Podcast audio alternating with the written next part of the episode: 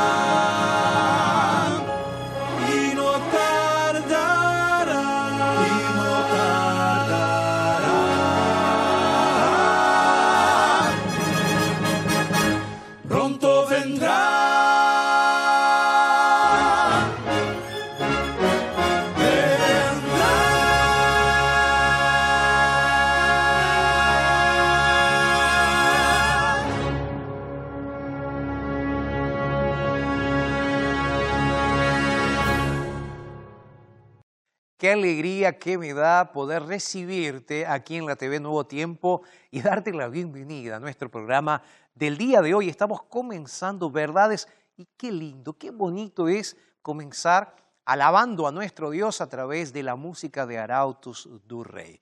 Muchísimas gracias eh, al maestro Yader Santos y a nuestros colegas Arautus du Rey por estar aquí con nosotros cada semana cantando sus músicas y especialmente cuando ellos nos recuerdan que Jesús muy pronto volverá. Hablando de música, Arautos va a estar cantando en instantes nada más, una música más, pero hoy vamos a estar teniendo la alegría también de contar con la presencia de Cintia Nacimiento. Cintia es brasilera, pero canta músicas en español, así que hoy vamos a tener la alegría de tenerla con nosotros. Así que bueno, muchas gracias Cintia también. Ah, de paso, eso va a ser eh, a lo largo del programa del día de hoy, así que quédate ahí porque Cintia va a estar cantando junto con nosotros. Hoy también vamos a tener la posibilidad de escuchar una historia, como lo hacemos todas las semanas. Una historia de vida transformada. Así que quédate ahí porque esta historia realmente va a marcar tu corazón. Y quiero aprovechar el momento para decirte también que este tema puedes encontrarlo en nuestra plataforma NT Play. Y hablando de plataformas digitales, ¿nos estás siguiendo en nuestras redes sociales? Nos encuentras como TV Nuevo Tiempo, como Radio Nuevo Tiempo y me encuentras también como Jorge Rampoña. Puedes buscarnos en las redes sociales, seguirnos y conversar con nosotros. Si quieres mandarnos un mensaje, nosotros vamos a estar respondiendo tu mensajito. ¿Ok? Muy bien, estamos listos entonces. Lo que vamos a hacer ahora es lo siguiente. Vamos a hacer una brevísima pausa. Después de la pausa, música, historia. Y entonces después comenzamos a estudiar la Biblia juntos. Hacemos la pausa. No te vayas. Ya regresamos.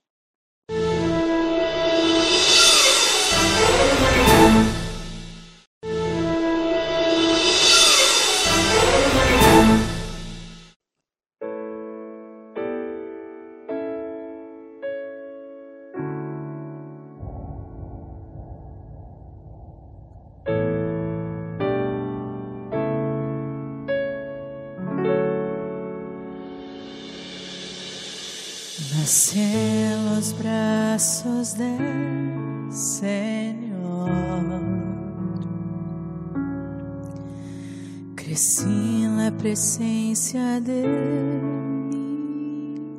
Deus. Eu era feliz, tinha paz, amigos e esperança. Mas as luzes do mundo nublaram mi visão, confundiram me.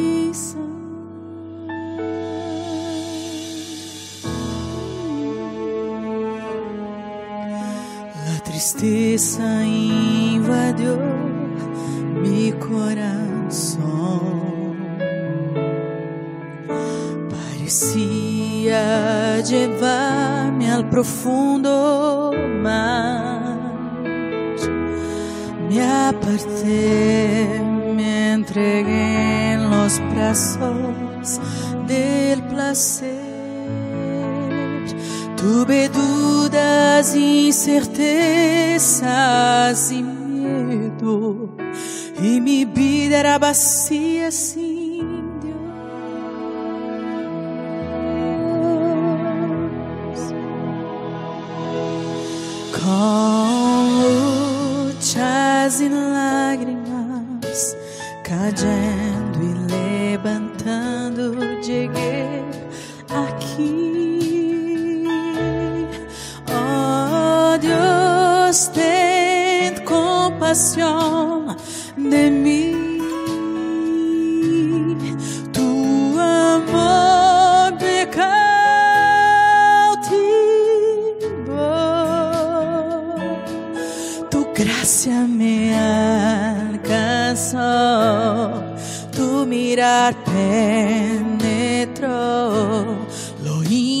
de mi ser. Te necesito, tengo hambre de ti. Sediento estoy de ti. Sé que tú estás a mi lado. Sé que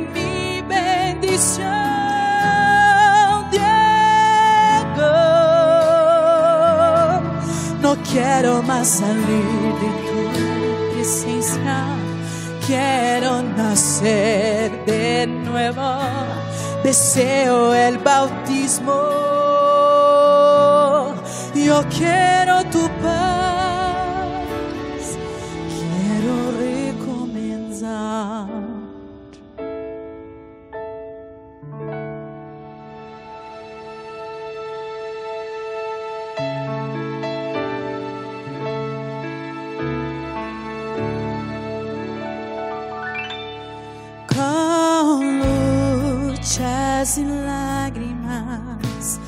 cayendo y levantando, llegué aquí. Oh Dios, ten compasión de mí.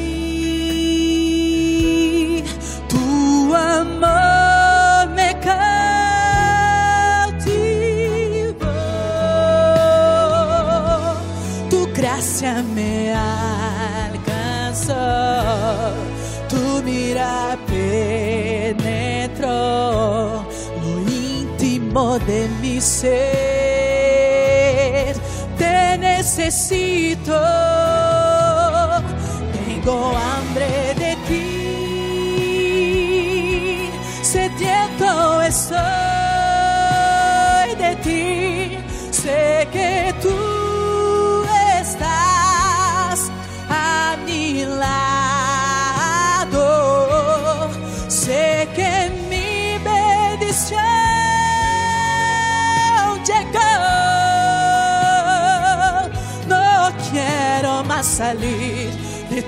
Presencia.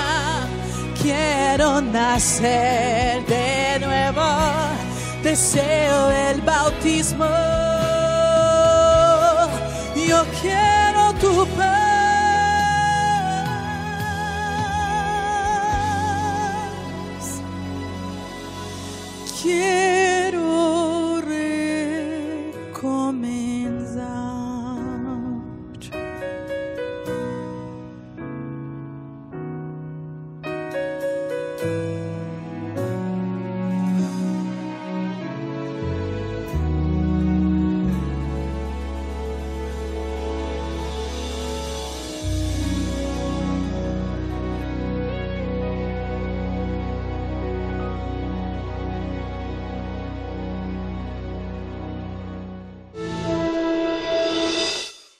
Yo era una persona muy nerviosa, muy necesitada y mi necesidad era expuesta de una forma diferente. Yo lloraba, quería llamar la atención, las personas que estaban a mi alrededor no se podía desenvolver con otras personas, cambiar el foco.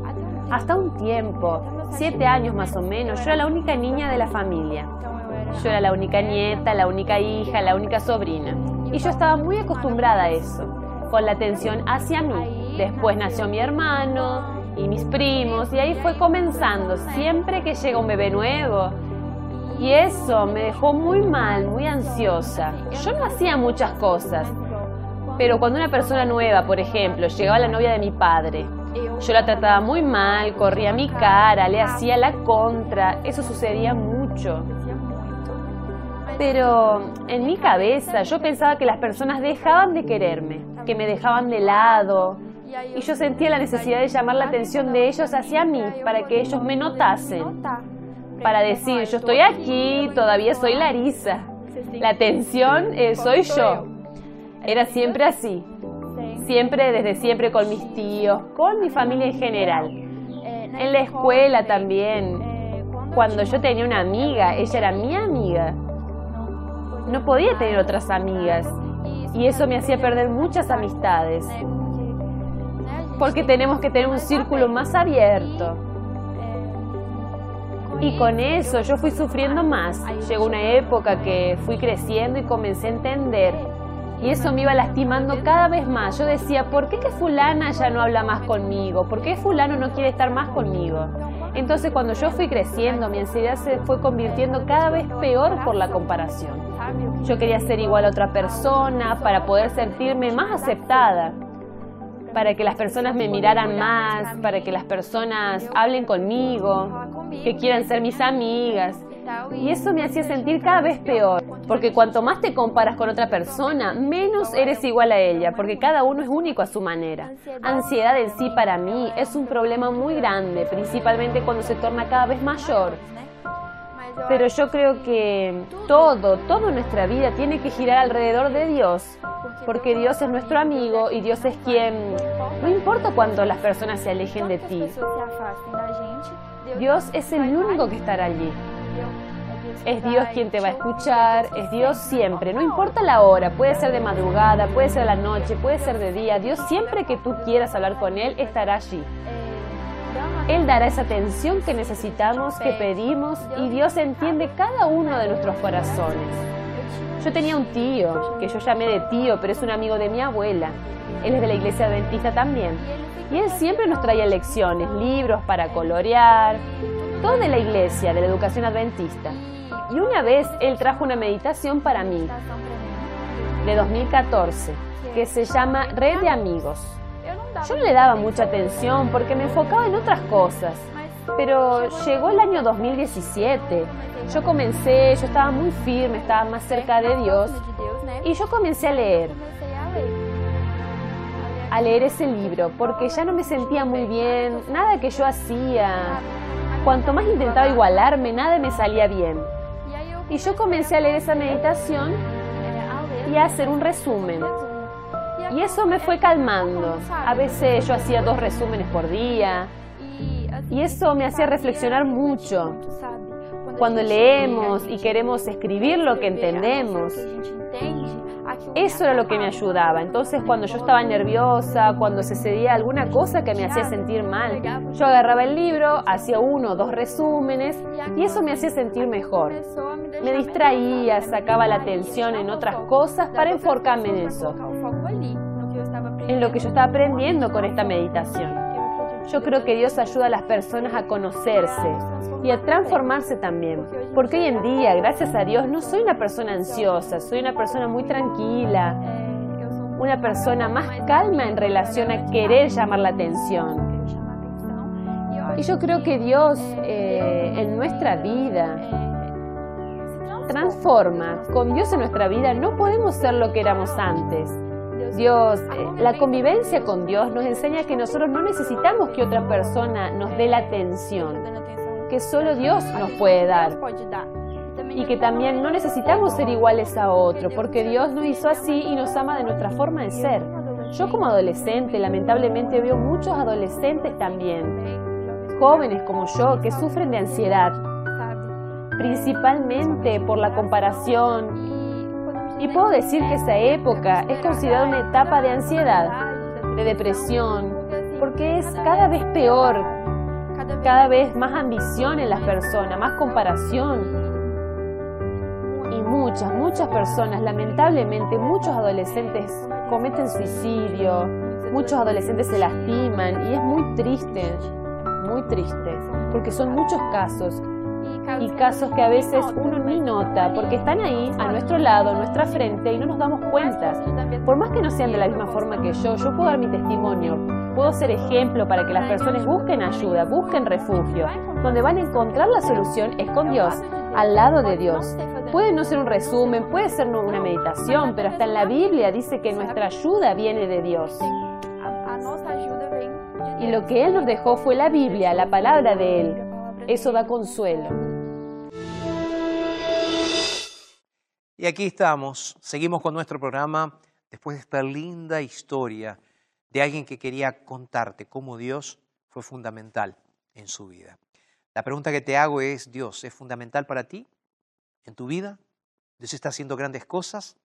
Hoy vamos a estar hablando acerca de Dios y vamos a seguir nuestra secuencia en el libro de los Salmos, porque en esta temporada estamos estudiando algunos salmos específicos.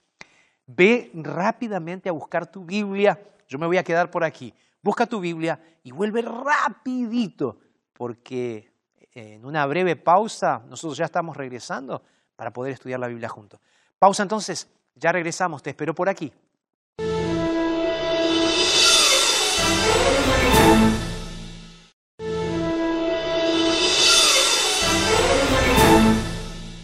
Qué bueno que estás aquí con nosotros y estamos listos para comenzar a estudiar la Biblia. Pero rapidito, antes de estudiar la Biblia, quiero hacerte un regalo. Ya lo conoces. Yo sé. Si eres alguien que está acompañando la TV o la radio Nuevo Tiempo desde hace un tiempo, tú vas a ver que este curso bíblico ya lo estamos regalando desde hace bastante tiempo. Pero ¿por qué lo regalamos todavía? Porque este curso bíblico realmente es una guía de estudios para iniciarse en el estudio de la palabra de Dios. Entonces, este curso es para iniciantes. Si estás deseando comenzar a estudiar la Biblia, te invito para que solicites este curso bíblico completamente gratuito. Lo muestro una vez más. Es la Biblia habla y este curso gratuito que lo solicitas a nuestro WhatsApp. El WhatsApp va a estar saliendo aquí en tu pantalla en varios momentos, pero yo lo voy a mencionar ahora. Es el más 55 12 98 114 60. ¿Ok? ¿Anotaste? Perfecto. Nos escribes, nos mandas un audio y nuestro equipo va a estar regalándote este curso bíblico completamente gratuito para que lo recibas en la comodidad de tu casa. Si eres usuario de Internet, te sugiero que entres ahora mismo en nuestra página en Internet que es estudielabiblia.com. Vas a encontrar mucho material que va a ayudarte a estudiar la Biblia de una forma diferente. Estudielabiblia.com. Y hablando de estudiar la Biblia, ¿qué te parece si ya oramos juntos? Para comenzar el estudio de la palabra de Dios. Vamos a orar. Padre, muchas gracias por el privilegio, la alegría y la oportunidad que nos regalas en tu gran amor, Señor, para poder abrir tu palabra y para poder entender tu mensaje. Señor, abre nuestros corazones. Es lo que te pedimos en el nombre de Jesús. Amén. Me gustaría que abras eh, tu Biblia en el libro de los Salmos. Hoy vamos a analizar, vamos a estudiar rápidamente, pero al mismo tiempo vamos a intentar entrar en profundidad con el Salmo 14. Vamos a sentarnos aquí entonces en nuestro escritorio. Salmo 14, versículo 1 es el texto que quiero leer el día de hoy para comenzar nuestro programa del día de hoy. La Biblia dice así, dice el necio en su corazón. No hay Dios. Se ha corrompido, hacen obras despreciables. No hay quien haga lo bueno. Es interesante que este aquí es un salmo de David. Y en este salmo, escrito por el rey David, encontramos que David va a hablar sobre la necedad de la corrupción humana, la necedad del ser humano. Y él va a comenzar aquí con una frase un tanto fuerte, porque él va a decir, dice el necio en su corazón. Ahí yo me pregunté y yo fui a buscar ver qué significaba esa palabra necio en el original hebreo. Y ahí encontré que la palabra naval es la palabra usada por el salmista para expresar la palabra necio. La palabra naval en el original que fue escrito este salmo, el Salmo 14. Y ahí quería entender qué significaba realmente esa palabra naval, cuál era no solo la etimología, sino el uso que se le quiso dar o que David le quiso dar a esta palabra. Y ahí encontré que esa palabra necio tiene una connotación específicamente moral. Más allá de que nosotros despectivamente podemos hoy en nuestro idioma cotidiano decir o usar, de paso, paréntesis rápido, no uses esta palabra, ¿ok? Para referirte a otras personas. No uses esta palabra para herir los sentimientos de otra persona. No le digas a alguien necio. Recuerda lo que Jesús dijo, ¿no? Que si tan solamente le dices a otra persona necio, ya estás cometiendo un pecado contra Dios, porque estás perjudicando a tu prójimo. Entonces no uses esta expresión. Ahora, pastor, ¿por qué David está usando esta expresión entonces si tú me estás diciendo que no la use? Eh, simple, porque David está queriéndonos eh, hacer pensar de forma profunda en relación a lo que Dios piensa de las personas que deciden intencionalmente negar la existencia de Dios. ¿Me vas siguiendo hasta aquí? ¿Sí? David usa entonces esta palabra, necio, para referirse a personas que dicen no hay Dios. Intencionalmente, y voy a repetir esta expresión, intencionalmente, estas personas a las cuales David lo llama necios, son personas que niegan la existencia de Dios. Ahora, yendo un poco más a lo que te decía de la etimología, del significado de la palabra hebrea, David específicamente está usando esta palabra que tiene una connotación moral. Pastor, ¿qué significa moral? Tiene que ver con la moralidad del ser humano. Por esa razón, en algún sentido, él va a decir lo siguiente. Dice, está hablando de moralidad, presta atención. En la segunda parte del versículo 1, él dice así, sean corrompidos, corrompido hacen obras despreciables. Y si tú sigues leyendo, tú vas a encontrar que en el versículo 3 el salmista dice, todos se desvían, a una se han corrompido, no hay quien haga lo bueno, no hay ni siquiera uno. En el versículo siguiente el salmista va un poco más allá y dice así, no tienen discernimiento todos los que cometen maldad que devoran a mi pueblo como si se comieran el pan. Y dice, y no invocan a Jehová. Entonces, ¿qué es lo que el salmista está queriendo mostrar? ¿Qué es lo que él está queriendo expresar al decir, dice el necio en su corazón no hay Dios? Yo no quiero en este momento ser duro con nadie. Al mismo tiempo no quiero ser crítico. Tampoco quiero colocarme en un pedestal de santidad, ni criticar a aquellos que no creen en Dios. Porque probablemente puede ser por curiosidad, puede ser porque estabas haciendo zapping y alguna cosa que viste aquí te interesó. Y entonces estoy conversando en este momento con alguien que se dice ser ateo. con alguien que dice no creer en Dios. ¿Será que tú no crees en Dios? La pregunta que te hago es, ¿tú no crees en Dios por qué? No, pastor, porque resulta ser que cuando comencé a estudiar en la facultad, en la universidad, eh, bueno, me enseñaron de que es más inteligente, es más de intelectuales decir que no creo en Dios. Y es por esa razón que en algún momento de mi vida tomé la decisión de, aún siendo cristiano, aún siendo de una cuna cristiana, yo tomé la decisión de no, de no creer en Dios. Quién sabe, fue por el hecho de no sentirme rechazado, fue por el hecho de poder mantener mi carrera profesional. De paso, estaba conversando hace un tiempo atrás con alguien dedicado a la rama de la investigación universitaria. Y él me decía, Jorge, yo soy cristiano. Yo creo en Dios, creo en la Biblia como palabra de Dios. Pero yo no puedo decir en el ámbito de la universidad donde yo estoy, donde yo trabajo, donde yo hago investigación, no puedo decir que soy cristiano. Porque a partir del momento en el cual yo digo que soy cristiano, que creo en un ser superior, un creador de los cielos y de la tierra, yo soy rotulado como una persona ignorante. ¿Por qué? Porque nuestra sociedad, a lo largo de los años, fue queriéndonos hacer entender o queriéndonos mostrar como ignorantes a aquellos que creemos en Dios. Y, y, aquí necesito decir algo que es importante también.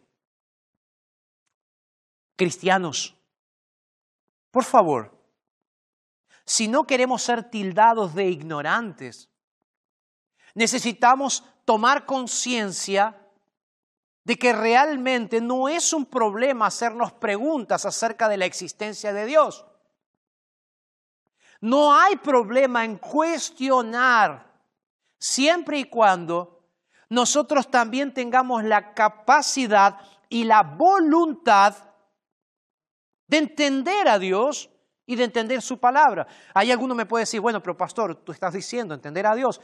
Si entendemos a Dios completamente, entonces dejaría de ser Dios. No, no estoy hablando de forma filosófica. No estoy discutiendo aquí de forma filosófica. Cuando digo entender, es conocer a Dios a través del estudio, a través del ejercicio intelectual, intencional, de conocer a Dios y conocer a su palabra. Entonces, si hay un ateo aquí que me está mirando en este momento. Y por alguna razón, alguno de nosotros cristianos te dio la impresión de que nosotros solamente creemos en Dios con una fe cuasi infantil, porque no tenemos ni el deseo, ni la voluntad, ni la capacidad de estudiar más la Biblia para poder explicarte lo que nosotros entendemos acerca de Dios, perdónanos. Perdónanos. Ahora, por favor, no abandones la creencia en la existencia de Dios por culpa de cristianos mediocres. Porque hay una realidad que la voy a explicar después. Pero la realidad es que la Biblia dice que cuando nosotros abandonamos a Dios, es como que abrazamos a la maldad. Lo voy a explicar en instantes eso nada más. Pero quiero que te quede eso aquí, en el tintero, aquí en la mente. ¿Puede ser? Ahora, eh, quiero que sigas pensando conmigo. Porque ya te dije que muchas veces nosotros los cristianos hacemos justamente eso.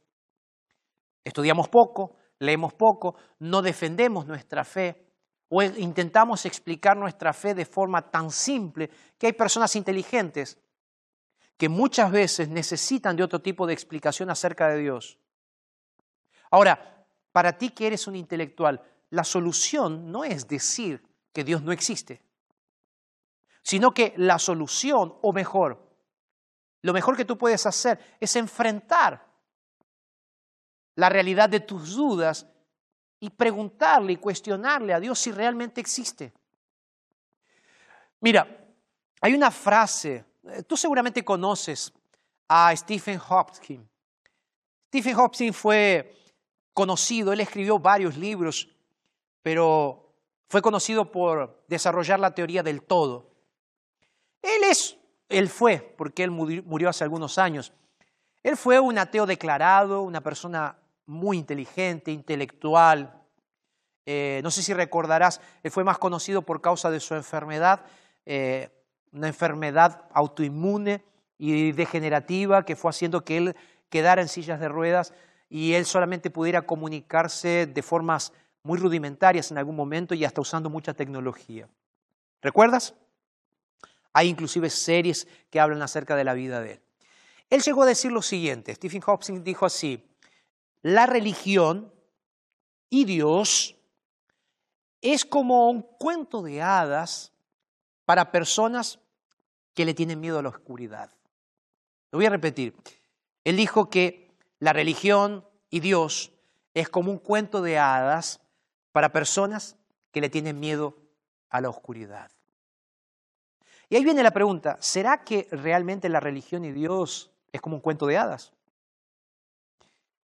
Por otro lado, de paso te recomiendo leer algunos libros de este autor que voy a mencionar ahora, John Lennox.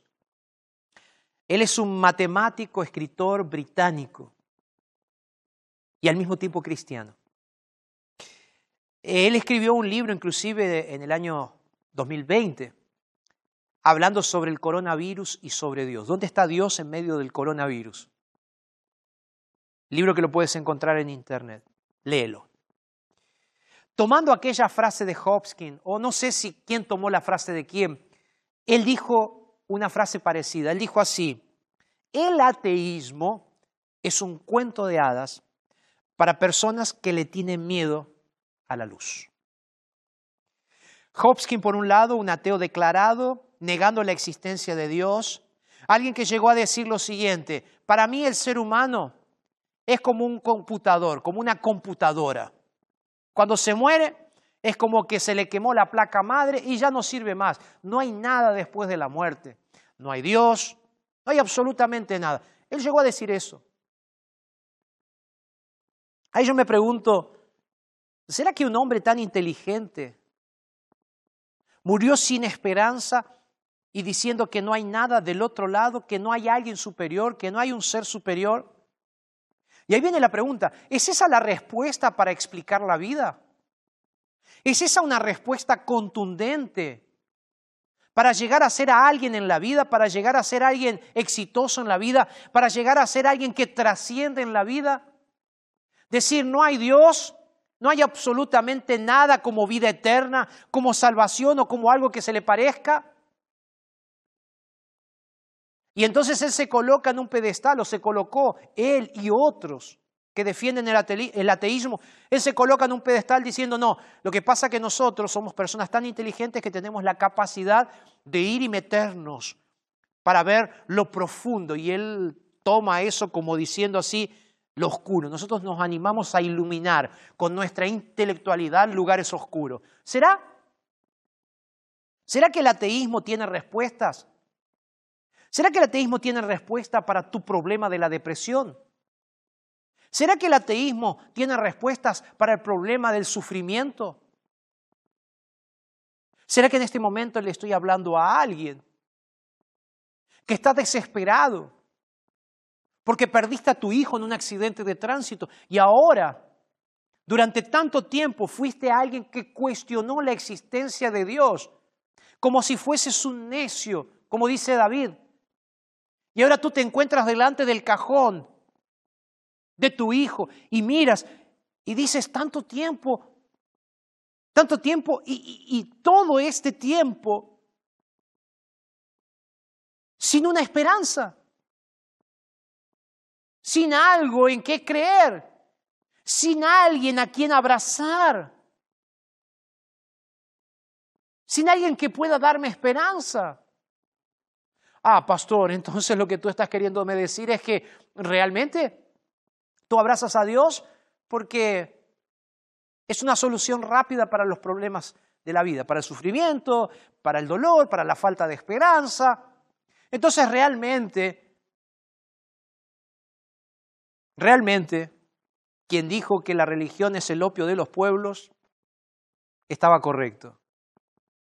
Porque es como que entonces, pastor, tú estás usando la religión para adormecer la conciencia, para poder soportar el dolor, para poder ver más allá del dolor, para poder buscar esperanza en algún lugar. No. Y aquí yo quiero que entiendas algo que para mí es fundamental, porque cuando David dice, necio es aquel que dice en su corazón que no hay Dios, él continúa explicando. Y él dice así, porque aquellos que son tan necios que llegan a negar la existencia de Dios, no se dan cuenta que cuando sacamos a Dios de nuestra vida, todo se vuelve un caos. Y aquí vuelvo al concepto que estaba explicándote anteriormente. Sin Dios, la existencia del ser humano es un caos. Sin Dios, el ser humano no es absolutamente nada. Mira, yo quiero hacerte pensar en lo siguiente. Hubo muchos estudiosos, muchos intelectuales que a lo largo de la historia intentaron negar la existencia de Dios e intentaron construir sociedades encima de sus pensamientos filosóficos estructurados sobre la base de no haber un Dios. Y así surge, por ejemplo, un comunismo, Así surgen teorías anarquistas. Y ahí yo me pregunto y yo digo, ¿cuáles fueron los resultados? ¿Cuáles fueron los resultados de esas líneas de pensamiento, de esas construcciones filosóficas humanas interesantes? ¿Cuáles fueron los resultados? Caos. Y puedo darte innúmeros ejemplos acerca de lo que sucedió con sociedades enteras que negaron, o líderes que negaron la existencia de Dios. Sin ir más lejos, por esa negación de la existencia de Dios, por esa negación de la santidad del ser humano, creación de Dios, vimos las atrocidades que sucedieron en el siglo pasado, reciente de nosotros. Campos de concentración. Seres humanos completamente destruidos por otros seres humanos. ¿Por qué? Porque si no hay un Dios que juzgue, si no hay un Dios que esté mirando desde el cielo, si no hay un Dios que está cuidando de la raza humana, entonces podemos hacernos lo que se nos antoje. No hay filosofía ateísta, o sea, que niega la existencia de Dios, que haya mostrado resultados. Tú me puedes explicar, no, pero mira, Dios no existe por esto, la teoría del inicio del mundo fue por esto aquí. Tú me puedes explicar un montón de cosas, pero cuando llegamos a la esencia del ser humano, ¿por qué el ser humano sufre? ¿Qué hay después de la muerte? El ateísmo no tiene respuestas. No tiene.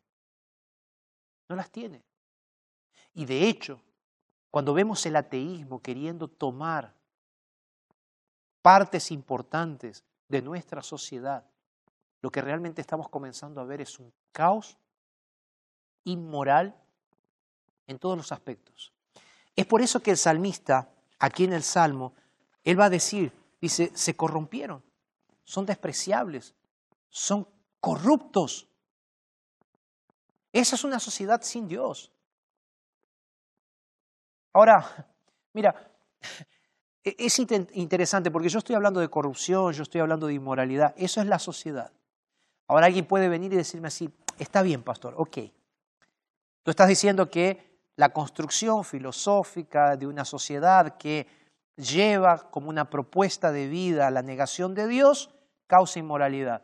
Pero hay muchos cristianos que son tan inmorales como aquellos que niegan a Dios. Sí. Sí. Pero eso no es una argumentación para negar la existencia de Dios o negar que el cristianismo no funciona. Déjame colocarte un contrapunto. ¿Tú sabías que las grandes revoluciones a lo largo de la historia no nacieron a través del ateísmo o de las filosofías que vinieron como consecuencia. Las grandes revoluciones sociales en nuestro mundo surgieron del cristianismo. ¿Tú sabías, por ejemplo, que cuando en Estados Unidos, en torno a 1830, 1840, hasta llegar la guerra de la secesión en los Estados Unidos, ¿quiénes eran los estandartes defendiendo la dignidad de la raza negra y la humanidad como algo importante para destacar, para cuidar? Eran cristianos. Un siglo antes, el predicador John Wesley, en Inglaterra, comenzó a predicar también sobre revoluciones sociales. ¿Cuáles eran las revoluciones sociales que él proponía? La igualdad de todas las personas, la abolición de la esclavitud, la posibilidad de tener gobiernos que no sean corruptos, la posibilidad de que todas las personas tengan libre acceso a la libertad de expresión. ¿Sabes de dónde surgió todo eso? No son de las teorías filosóficas contemporáneas que niegan la existencia de Dios. Es de la Biblia. Porque voy a repetir un concepto. Sin Dios, la sociedad es un caos. Sin Dios, tu vida es un caos. Entonces es necesario que entendamos que cuando David está hablando sobre esto, él está diciendo, nosotros necesitamos buscar a Dios. Y este es el punto. Por eso en el versículo 2, la última parte, él va a decir, ¿saben qué? Jehová miró los cielos, desde los cielos, sobre los hijos de los hombres, para ver si había algún entendido que buscase a Dios. ¿Tú quieres ser realmente feliz? Déjame darte un consejo entonces. Si tú quieres ser realmente feliz, abandona tu negación de Dios en todos los aspectos. Un ateo o un falso cristiano que está negando la existencia de Dios a través de sus actos. Porque eso aquí es importante destacarlo. Si tú eres un cristiano que no vives de acuerdo a tu cristianismo, tú estás negando la existencia de Dios también. Y el llamado de David es, Dios está buscando seres humanos que busquen a Dios, que se animen a marcar una diferencia. Y él va a reforzar esto. Y él va a seguir diciendo lo siguiente. Dice, de los planes del pobre se han burlado, pero Jehová es la esperanza de aquellos que lo buscan. Y en el versículo 7 él va a decir, así de Sión viniera la salvación de Israel. Y cuando habla de Israel está hablando de todos nosotros. Dice, cuando Jehová haga volver a los cautivos de su pueblo, se gozarán, se alegrarán en lo que Dios ha hecho con ellos. Entonces, déjame decirte con claridad, solamente hay verdadera felicidad, hay verdadero orden en medio del caos cuando nosotros buscamos a Dios en nuestra vida. En el libro de Romanos, el capítulo 3, el apóstol Pablo, hablando justamente de la inmoralidad del ser humano, que viene en nuestras venas, que está en nuestro ADN, que está en nuestra sangre, él dice así, todos nosotros somos pecadores. Y justamente porque somos pecadores, la única solución que tiene el ser humano es buscar a Dios.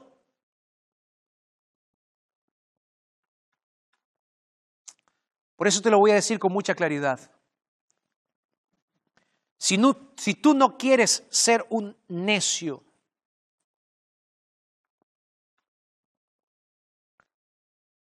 busca a Dios de todo corazón. Porque la realidad es la siguiente. Hoy nosotros podemos estar discutiendo, conversando, y yo puedo tener mi punto de vista basado en la palabra de Dios, y tú tu punto de vista basado en tus filosofías o líneas de pensamiento. Pero la realidad es la siguiente, que todos somos ateos o somos indiferentes a Dios hasta que el avión comienza a caer. sí. Porque la gran diferencia entre un cristiano y un ateo no es solamente en cómo nosotros vivimos la vida, sino en cómo nosotros terminamos. Ese es el punto.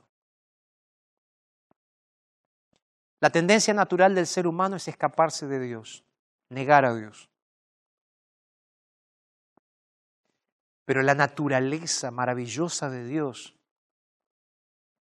es buscar al ser humano, no importa dónde el ser humano se encuentre. Por eso, vivir negando a Dios es vivir sin esperanza, es vivir en el caos. Por eso hoy quiero invitarte para que busques a Dios. Quiero regalarte esta música de Arautos. Arautos va a cantar ahora y después de que ellos canten, yo voy a hacer una oración por ti. Para pedirle a Dios que te dé fuerzas para aceptarlo. Música y después quiero orar contigo.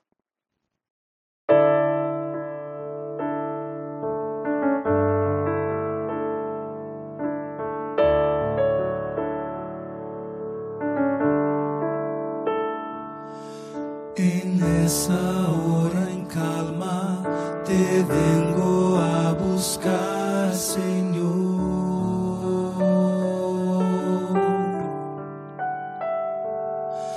Afuera está muy frío, aquí yo siento tu calor.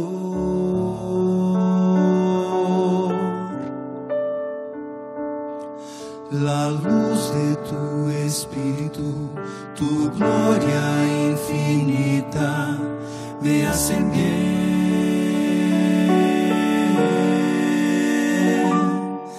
Y sigo caminando a la sombra del eterno, que es mi sostén.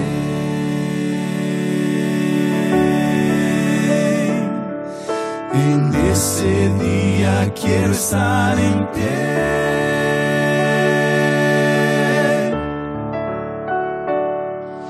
Y cara a cara contemplar tu faz.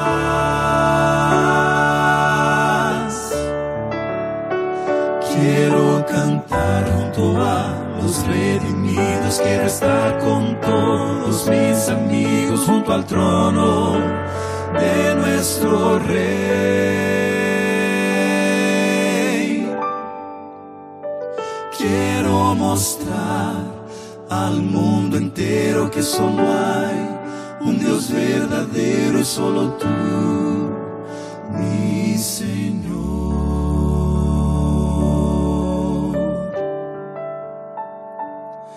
De todo el corazón te vengo a pedir, Señor. Te vengo a pedir,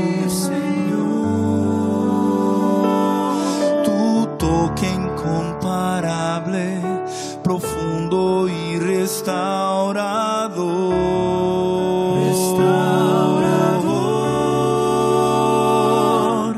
La luz de tu espíritu, tu gloria infinita me hacen bien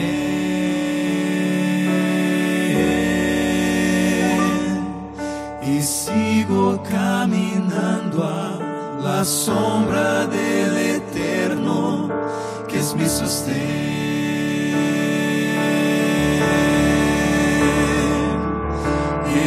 Ese día quiero estar en pie.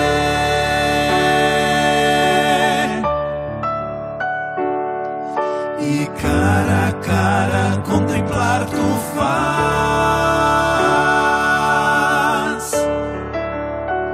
Quiero cantar junto a los redimidos, quiero estar con todos mis amigos junto al de nuestro rey.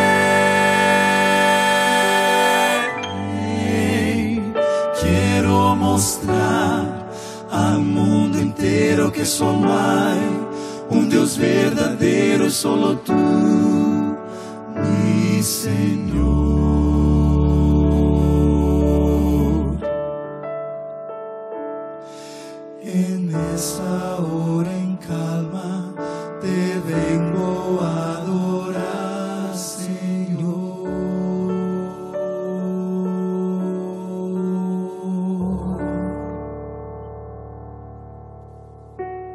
lindo terminar nuestro programa del día de hoy de esta forma, escuchando arautos y al mismo tiempo pensando en lo que Dios tiene para nosotros. ¿No es así? Yo sé que te confronté en este día y quién sabe usando las palabras de David un poco fuertes. Cuando le puse el título al sermón del día de hoy, le puse solo los idiotas niegan la existencia de Dios. Y lo digo con respeto a tus creencias. Pero realmente, cuando nosotros entendemos lo que dice la Biblia, que es una necedad de nuestra parte como seres humanos intentar vivir la vida sin Dios, me doy cuenta de que es una locura. Y yo quiero invitarte para que salgas de esa locura y busques a Dios, como dice el salmista. Salmos 14, 2. Busca a Dios. Después en los versículos siguientes el salmista va a decir que es ese Dios que te va a traer salvación, es ese Dios que te va a liberar y es ese Dios que te va a proyectar. Yo te hablé de algunos sabios, filósofos contemporáneos, o no tanto, pero hay un sabio que dice la Biblia que fue el hombre más sabio que existió sobre esta tierra después de Jesús. Y fue el rey Salomón, que también escribió salmos. Pero el rey Salomón en el libro de Eclesiastés, el capítulo 12, el versículo 13, él va a decir lo siguiente. El fin de todo discurso que has oído es, teme a Dios y guarda sus mandamientos, porque esto es el todo del hombre. Teme a Dios y guarda sus mandamientos, porque este es el todo Yo quiero que entiendas lo siguiente. Cuando Salomón dice esto, él nos hizo pensar primero en lo siguiente. Él dice, todo en este mundo es vanidad. Conocimiento, riqueza, inclusive relaciones, todo es vanidad. Pero hay algo que es eterno. En realidad hay alguien que es eterno. Y es Dios. Dios existe. Dios te ama. Y como dijo Salomón, Dios es el todo del hombre. Entonces basta de correr. Basta de alejarte de Dios. Basta de negarlo. Porque Dios nunca te negará. Dios nunca te abandonará. Y Dios jamás dejará de buscarte. Quiero invitarte para que abraces a ese Dios. ¿Puedo orar por ti? Vamos a orar. Padre, nos encomendamos a ti. Gracias por hablarnos en este día y llamarnos. Oramos en el nombre de Jesús. Amén. Que Dios te bendiga. Gracias por estar con nosotros. Y recuerda, no lo dice Jorge, lo dice Dios en su palabra. Entonces, es verdad. Te espero en nuestro próximo programa. Que Dios te bendiga.